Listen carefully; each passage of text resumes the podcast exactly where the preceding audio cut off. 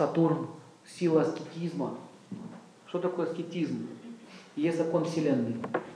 Если вы накладываете аскезу на что-либо, вы получаете ситху, шахти, силу. Например, если вы очень долго будете, ну, например, повторять одно и то же действие.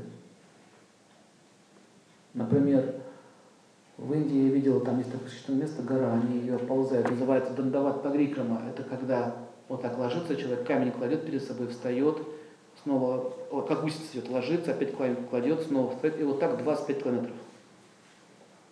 И к концу, когда он уже доползает, у него ни одежды не остается, весь изодранный, все в крови. Аскеза. Вот такие аскеты обладают огромным могуществом.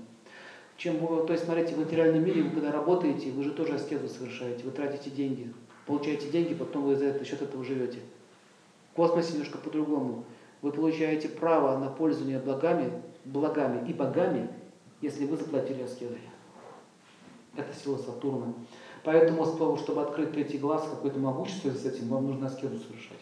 А не так, что сейчас придете на семинар, заплатите мне кучу денег, я вас открою вам третий глаз, сверлом высверлю, и все будет хорошо. Очень примитивное понимание этих вещей.